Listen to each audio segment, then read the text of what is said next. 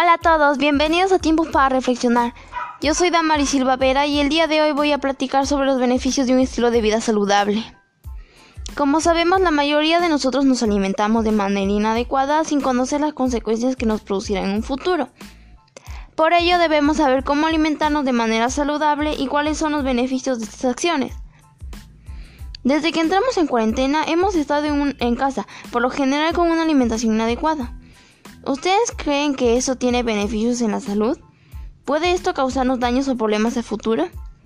Podremos conocer estas y más respuestas en este podcast, pues porque hablaremos sobre los beneficios de un estilo de vida saludable y mencionaré consejos y datos importantes que debes conocer para tener ese estilo de vida. La alimentación saludable es aquella que proporciona los nutrientes que el cuerpo necesita para mantener el buen funcionamiento del organismo, conservar o restablecer la salud, minimizar el riesgo de enfermedades, garantizar la reproducción y el desarrollo. Para esto debemos establecer una dieta equilibrada que contenga frutas, verduras, lácteos, cereales, carnes, legumbres, grasas y frutos secos esto junto con una rutina diaria de ejercicios nos llevará a tener un estilo de vida saludable que nos mantendrá sanos. A continuación, mencionaremos algunos consejos que hemos desarrollado en las diferentes áreas. Ciencia y tecnología. Aquí se explican cómo las células obtienen energía de los alimentos, que los carbohidratos son uno de los nutrientes principales que se encuentran en los alimentos y bebidas, cuando éstas entran al cuerpo se descomponen y se convierten en glucosa, la cual se van distribuyendo por el sistema circulatorio. Esto genera energía para las células, lo que ayuda a que podamos realizar actividades básicas como caminar, dormir, pensar, correr, etc. Los carbohidratos se encuentran en su mayoría en alimentos como la papa, el arroz, las alberjas, el maíz, los nabos, los cereales, el pan, la yuca, etc. Comunicación. En esta área leímos textos sobre los problemas de la salud relacionados con la inadecuada alimentación e identificamos los factores que nos indican que no nos estamos alimentando bien. Y estos son la fatiga, el sueño, el colesterol alto, la anemia, la diabetes, el sobrepeso. Para evitar estos problemas debemos tomar en cuenta algunos puntos, los cuales son, no todos los alimentos que consumimos nos nutren, solo los saludables, los que contienen un nivel de nutrientes que beneficien nuestra salud.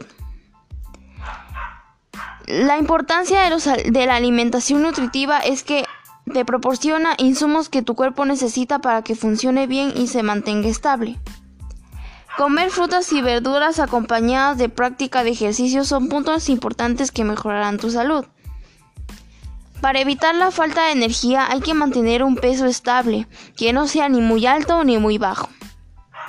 Siempre hay que apostar por dietas saludables, pues un cambio de dieta basta para mejorar la salud. Educación física. En esta área planteamos recomendaciones para nuestra práctica de actividad física saludable, pues un estilo de vida saludable aparenta alimentación saludable y una rutina de ejercicios diaria, de acuerdo a tu edad y condición física. Ahora daré recomendaciones para la práctica de actividad física saludable de niños de 5 a 17 años. La actividad física comprende juegos de deportes, desplazamientos y actividades recreativas. Recomendar realizar un mínimo de 60 minutos diario de actividad física. Las actividades deberían ser por su mayoría aeróbicas. Ahora recomendaciones para la práctica de actividad física saludable de 18 a 64 años. La actividad física comprende actividades recreativas o de ocio. Acumular o hacer ejercicio 75 minutos de actividad vigorosa cada semana. La actividad aeróbica debe acumularse 10 minutos por cada sesión. Ahora vamos a recordar que es recomendable hacer actividad física moderada y vigorosa. Tienes que hidratarte después de realizar la actividad física. Después de la actividad debes hacer la relajación muscular para evitar calambres. Ahora que te he dado recomendaciones, puedes guiarte de ellas y tener una alimentación y un estilo de vida saludable, y así poder cuidar tu salud. Espero que tomes en cuenta las señales de alerta de una mala alimentación y hagas cambiar tu dieta para evitar consecuencias a futuro. Espero que te haya gustado mi podcast porque acaba de llegar a su fin. Me gustaría que lo compartieras y me alegraría que te informaras y te animaras a leer mi cartilla que lleva como título Lo más importante que debes saber de la alimentación saludable, donde podrás informarte más con el tema de la alimentación saludable. Te agradezco por haberme escuchado hasta el final, así que te adelanto que el siguiente capítulo será sobre todas las causas y consecuencias de la alimentación poco saludable y sus efectos a futuro. Los espero en el siguiente capítulo y recuerden siempre, todo es posible con determinación. Adiós.